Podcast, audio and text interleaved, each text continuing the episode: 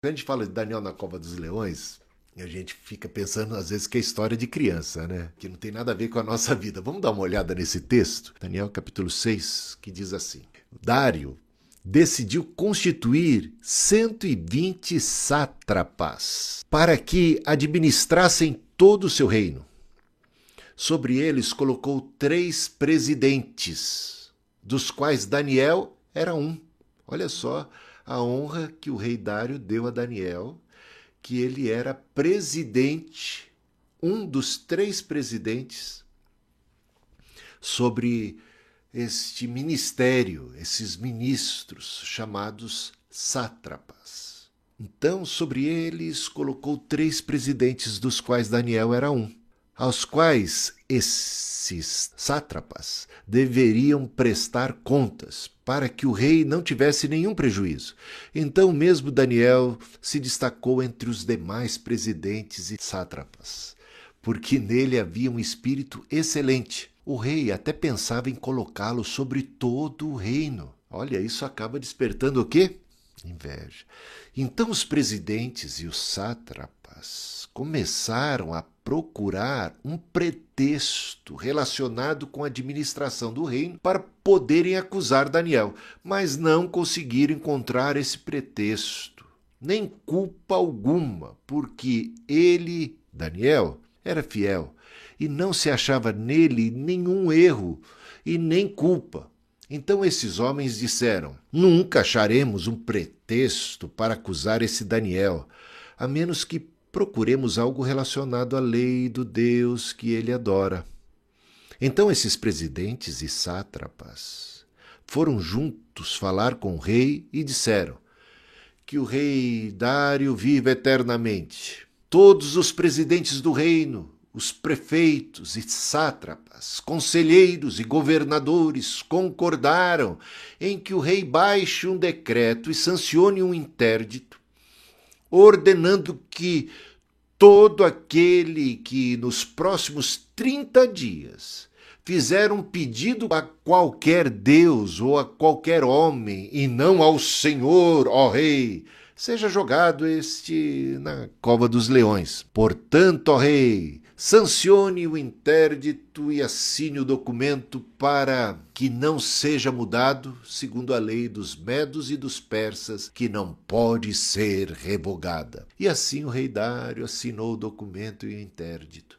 Quando Daniel soube que o documento tinha sido assinado, voltou para casa. Em seu quarto, no andar de cima, as janelas abriam para o lado de Jerusalém Três vezes por dia ele se punha de joelhos, orava e dava graças diante do seu Deus, como era o seu costume.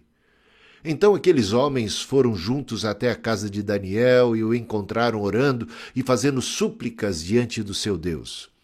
Depois se apresentaram ao rei para falar a respeito do interdito real. Perguntaram ao rei: não é verdade que o Senhor assinou um interdito ordenando, no espaço de trinta dias, que todo homem que fizesse um pedido a qualquer Deus ou a qualquer homem, e não ao Senhor, ó Rei, fosse este jogado na cova dos leões? O rei respondeu: Sim, o decreto está em vigor segundo a lei dos medos e dos persas, que não pode ser revogada. Então eles disseram ao rei: Esse Daniel, que é dos exilados de Judá, faz pouco caso do Senhor, ó rei e do decreto que o Senhor assinou. Três vezes por dia ele faz a sua oração.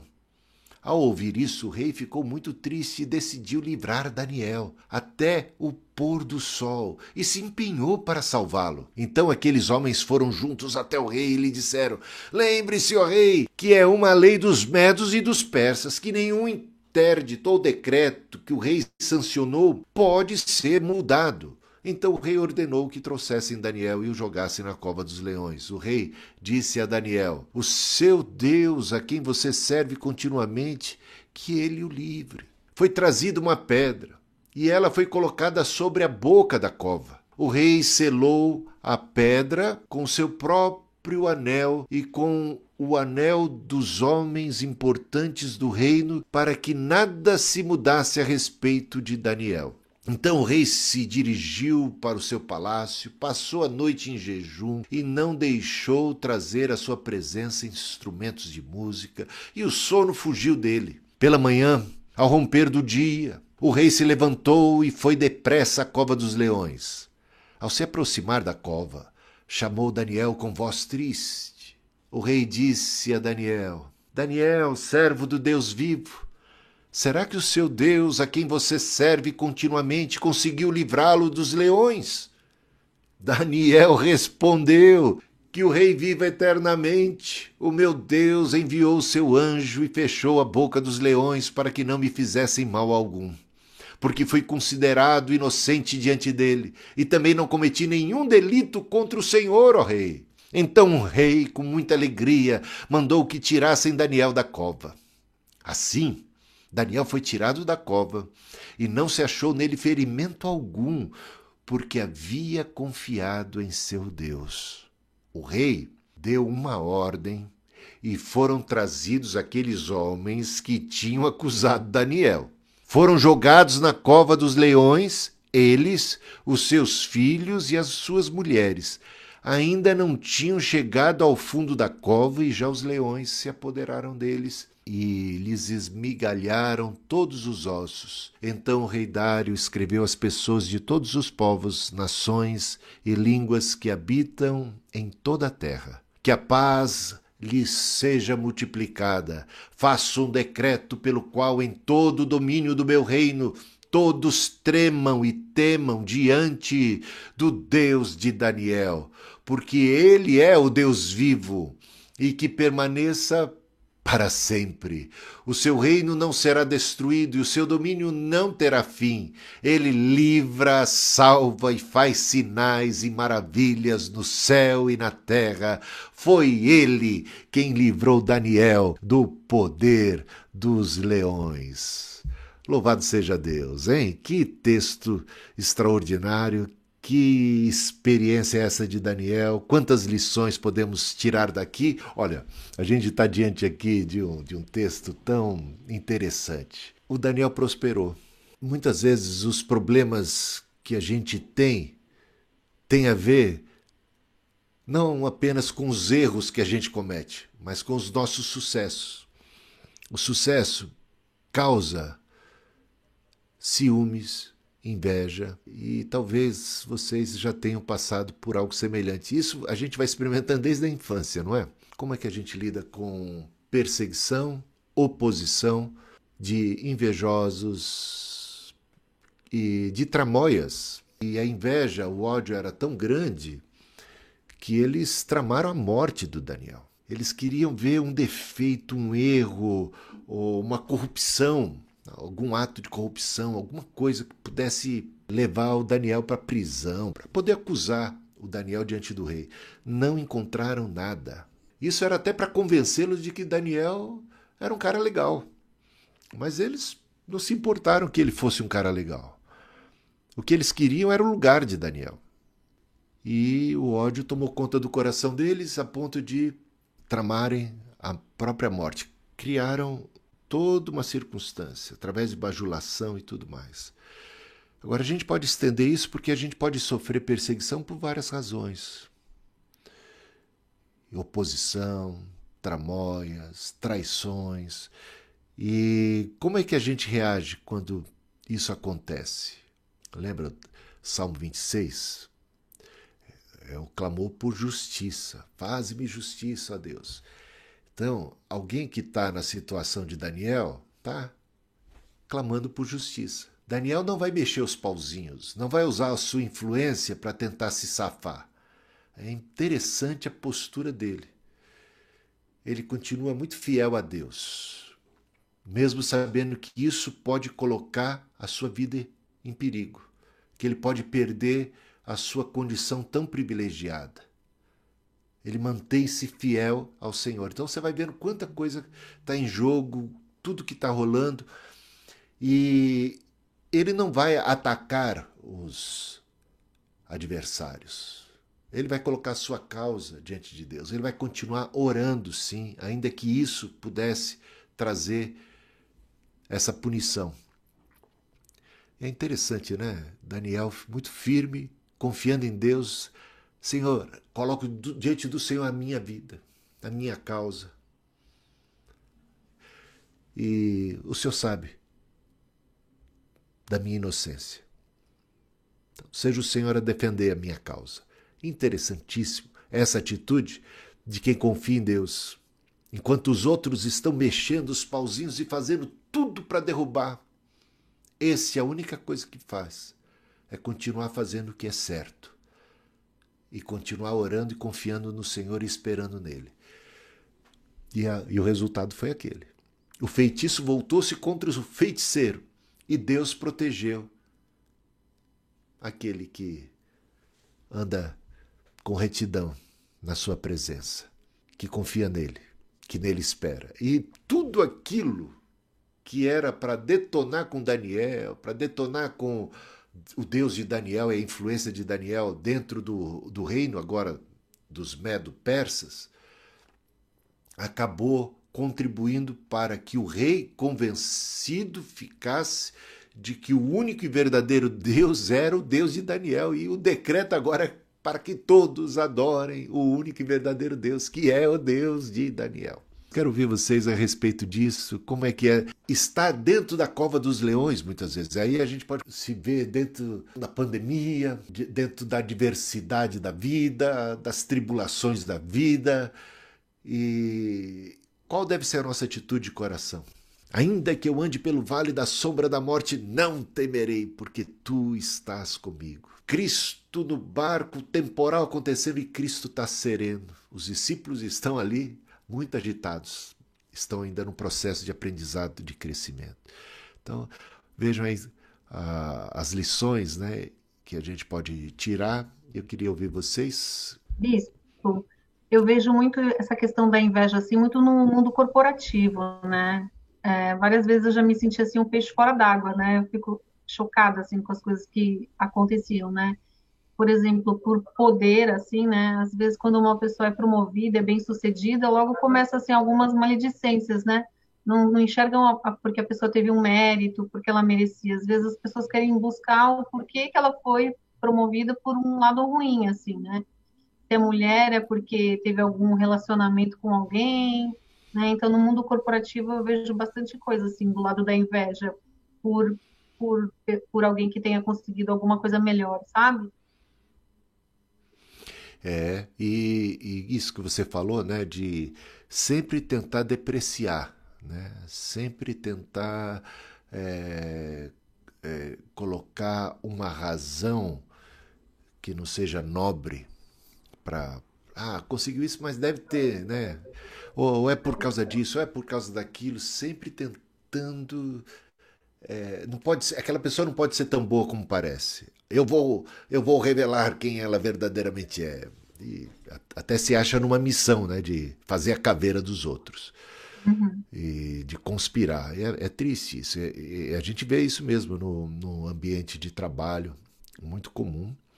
Vê dentro de casa, também muito comum dentro da família, e da, nas amizades, em todos os, os, campos. A gente vê, o primeiro assassinato aconteceu por quê? O, o Abel foi motivo, sei lá, o Abel não estava nem ciente do que é que estava causando, do que o, o, seu irmão podia estar tá sentindo por ele. E o irmão estava conspirando e querendo matá-lo mesmo. O ódio foi tão grande que acabou terminando em assassinato. O primeiro crime de assassinato na Bíblia foi por esse motivo. Isso é muito comum. Infelizmente, acontece aos montes. Precisamos precisamos ser vigilantes né, quanto a isso. E também saber no, nos comportar quando somos vítimas e nunca incorrer nesse erro. Né? Então a atitude deve ser sempre uma atitude de quem busca ser correto, busca fazer as coisas diante de Deus. Às vezes a gente vai parar na cova dos leões por causa disso. Não é não? Vai parar na cova dos leões. E, e podemos nos sentir então desamparados. Deus, o Senhor permitiu que fôssemos parar na cova dos leões, cadê o Senhor que não nos livrou da cova? Porque pode. É uma tentação a gente falar assim: ó oh, Deus, se o Senhor existisse mesmo, eu não vinha parar aqui na cova. Olha que lugar, que buraco que eu fui me meter. E o que eu fiz foi orar, foi ser fiel, foi ser obediente. Então pode ser que pessoas que tenham caminhado bem venham a falhar exatamente nesse ponto que quando vão parar no Vale Sombrio, na Cova dos Leões, no meio de uma tempestade, se sintam desamparadas por Deus. Mas você vê que Daniel não se sentiu, não. Daniel falou: O Senhor está comigo, a tua vara e o teu cajado me consolam, está aqui presente. É bacana ver isso. Então, essa atitude do crente, do cristão, do que confia no Senhor. Muito bem. Deus ajude aí a gente a sempre ter a postura correta e saber que vamos, né? Você virou vidraça, vai levar pedrada, né? É, não atacam pedra em, em, em árvore que não tem fruto. Então, é meio isso. Faz parte do processo, a gente tem que, que saber também aguentar o tranco e saber se comportar e não entrar no jogo sujo. Não entrar no jogo sujo. Não, não fazer errado agir correto, confiar no Senhor, confiar em Deus. Deus é maior. Quem mais gostaria de compartilhar algo? Eu gostaria, pode. É, oh, é... chega mais, Regina. exatamente isso. Quando eu não era convertida, quando eu sofri uma injustiça desse tipo, eu nunca fui de revidar, né? É, parece que eu sou né, impulsiva, mas eu nunca fui de revidar. Depois que eu me converti, realmente eu apliquei isso. E eu percebi isso que o senhor acabou de falar. O fato da gente revidar, a gente fornece armas para os inimigos. A melhor coisa é se calar e confiar em Deus.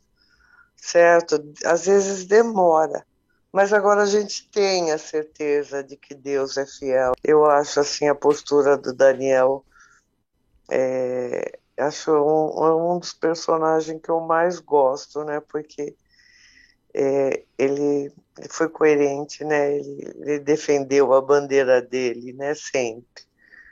E eu aprendo muito com ele. E isso eu aprendi com ele.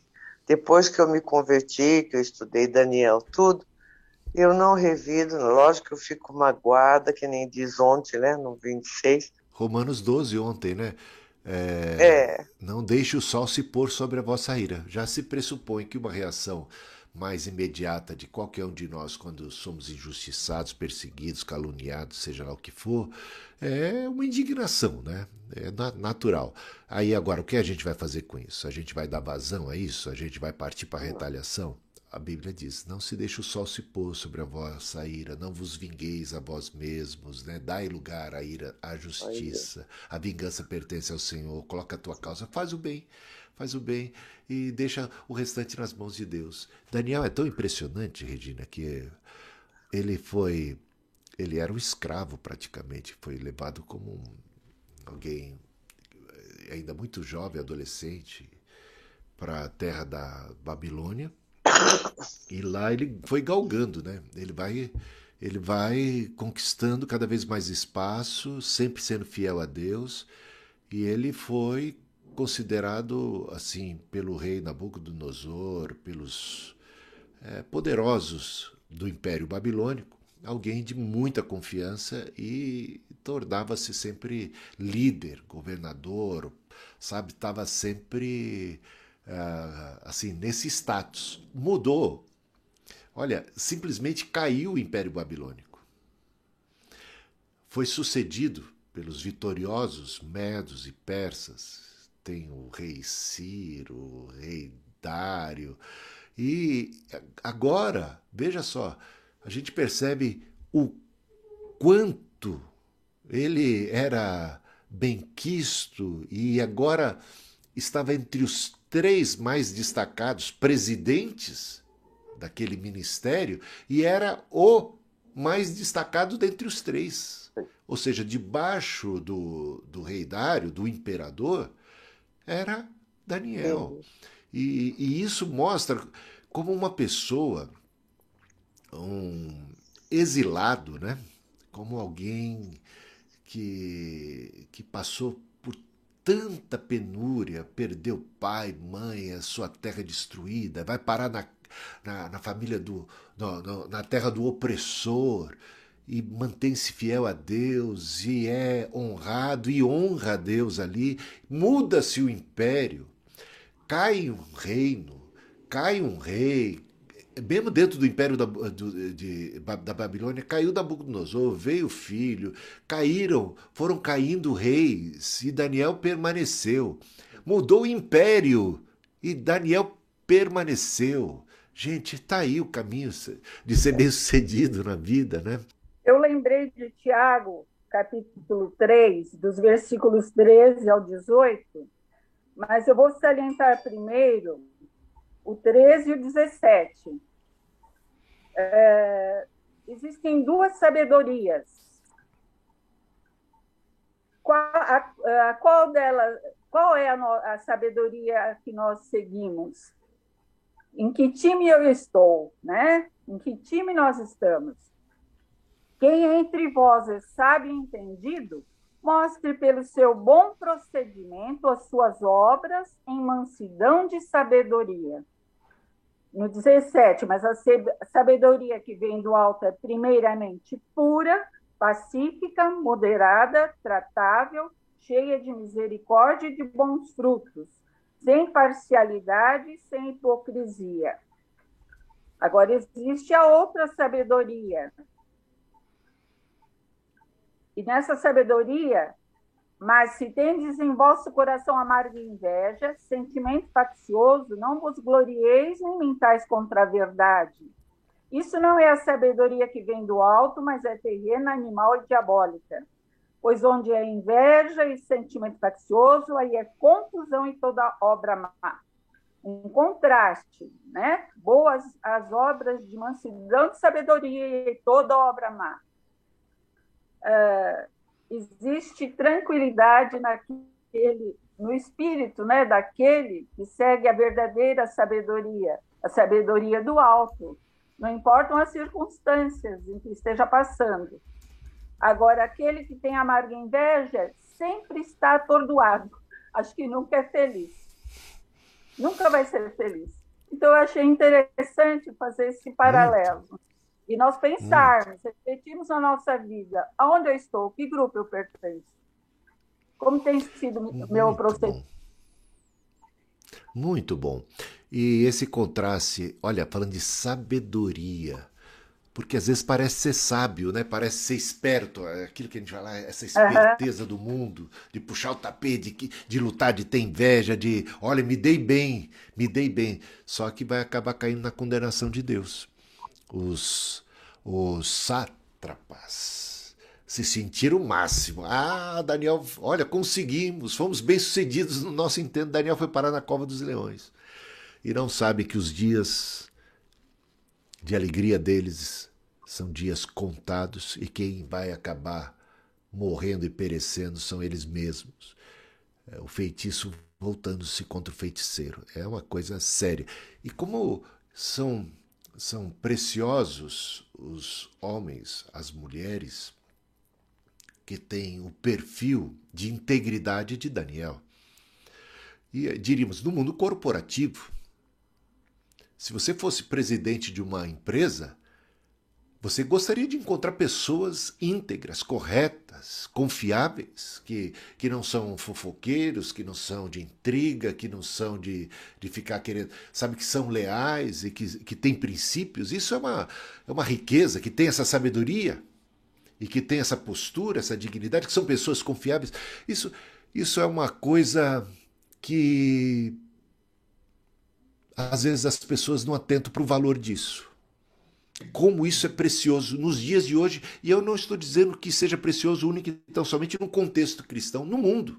Seja lá, pode, a pessoa pode ser um ateu, pode ser de qualquer outra religião, se ele sabe que você é uma pessoa de palavra, que você é uma pessoa de dignidade, de honra, de princípios e valores, que você constrói, que você soma, que você que você está ali para ajudar, que você isso aí é uma riqueza, isso é um tesouro. Por isso que o rei Dário, que era de outro Deus, que, que era de outra religião, apreciou tanto e viu tanto valor de Deus, a vida de Deus dentro de Daniel e viu o poder de Deus atuando, protegendo a Daniel, que foi, que se converteu, digamos assim, né? É uma, uma história magnífica e que fala que a gente pode e deve confiar no Senhor e fazer o bem e ter essa sabedoria aí, né, Sônia? Isso aí, essa sabedoria que é a verdadeira, verdadeira sabedoria.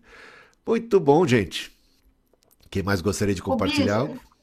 Eu fiquei com uma dúvida. Eu, na verdade, Sim. eu fiquei com dó da família dos invejosos. Por que, que os filhos e as esposas tinham que morrer junto com eles? Aí você tem que perguntar pro rei Dário. Aí, aí foi a decisão dele. Mas o, o, que a gente sabe é o seguinte, né? Porque aí já. Eu não sei se isso tem a ver com Deus, tem a ver mais é com a decisão do rei. O rei ficou tão invocado, falou assim: eu vou exterminar a tua família inteira. Agora, uma coisa que a gente tem que saber é o seguinte: que aquilo que o homem planta, ele acaba colhendo. E se a gente plantar coisas ruins, a gente vai colher coisas ruins não apenas para nós. Aqueles que estão debaixo ou que fazem parte da nossa casa vão sofrer as consequências. Né? Então, isso é uma das coisas que a gente tem que pensar: que o, o, o, somos seres gregários, sociais, e temos família. Então, ainda mais uma sociedade patriarcal como aquela, a, a, a, desgraça de uma pessoa, de um homem, era a desgraça da sua casa. Porque imagina, um homem, ele, ele fosse condenado à morte, o que seria dos seus filhos?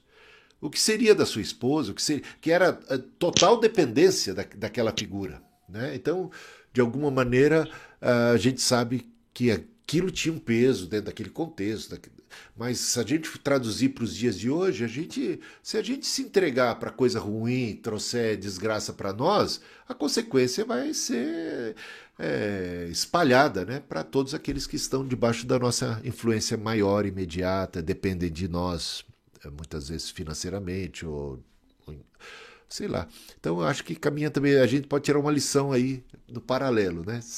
Então é, a culpa mais é aí do rei Dário, era coisa do, do, do Império Medo-Persa que colocou, mas a gente sabe que isso tem uma lição que no geral trazemos desgraça para nós e para aqueles que estão debaixo da nossa influência maior. E, infelizmente acontece. Quem mais gostaria de, de conversar, comentar? A Sônia falou bem, a Soninha. Então, é maravilhoso quando a gente confia em Deus. Nossa, como é maravilhoso. Eu já passei por muitas lutas, muitas dificuldades, mas como é maravilhoso, como é vitorioso a gente confiar em Deus e sempre procurar fazer nosso melhor, sempre. Diante de Deus, né? Aprender de Jesus a ser manso, humilde, justo, puro, limpos de coração, porque quando a gente fala com Deus, Deus responde. É, é tudo para nós, mas uh, temos que fazer a nossa parte. Quem planta, colhe. Se plantarmos o bem, vamos colher o bem. E eu tinha, tenho muitas e muitas vitórias que eu tive na minha vida, e com lutas, muitas lutas, mas muita vitória. Amém. É isso que eu quero é deixar aí. com vocês. Confiar sempre em Deus. Alguém gostaria de falar mais alguma coisa? Pode Podemos falar? encerrar. Ah, opa, fala Inês.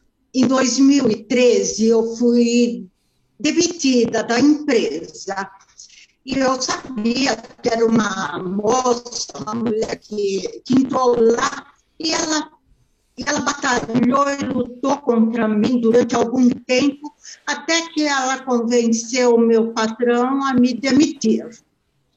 E eu sempre tive isso. Quando eu percebo que alguém vai falar de mim, eu saio de perto para que a pessoa fale à vontade.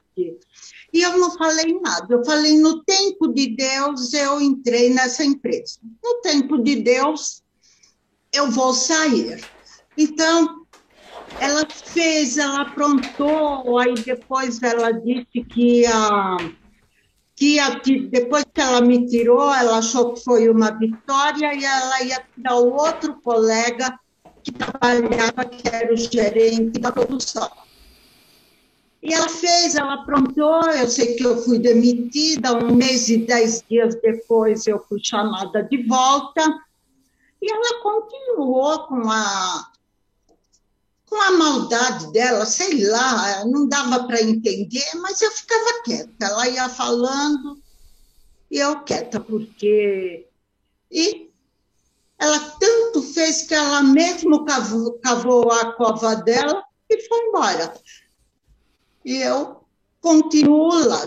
O mês, ah, o mês passado eu fiz 33 anos de empresa, né? Que impressionante. E eu não sei se era inveja que ela tinha, ou não sei, não dá para eu explicar. Eu só falava com Deus. No tempo de Deus eu entrei, no tempo de Deus eu vou sair. E isso aconteceu comigo. Não estou falando das covas dos leões, realmente, eu fui parar lá nas covas dos leões, porque ela entendeu tanta coisa, falou tanta coisa coisas que eu nunca na minha vida tinha imaginado em fazer. E ela, ela plantou lá. Depois, ela plantou tanto que plantou a cova dela mesmo, foi demitida. Nunca mais tivemos notícia dela. Então, é isso é, aí. É confiar em Deus, é Daniel. A história se repetiu com você, então, Inês. Que bênção. Você, você manteve-se firme, fez o que foi uma funcionária exemplar. Não fiquei calada. Acabou...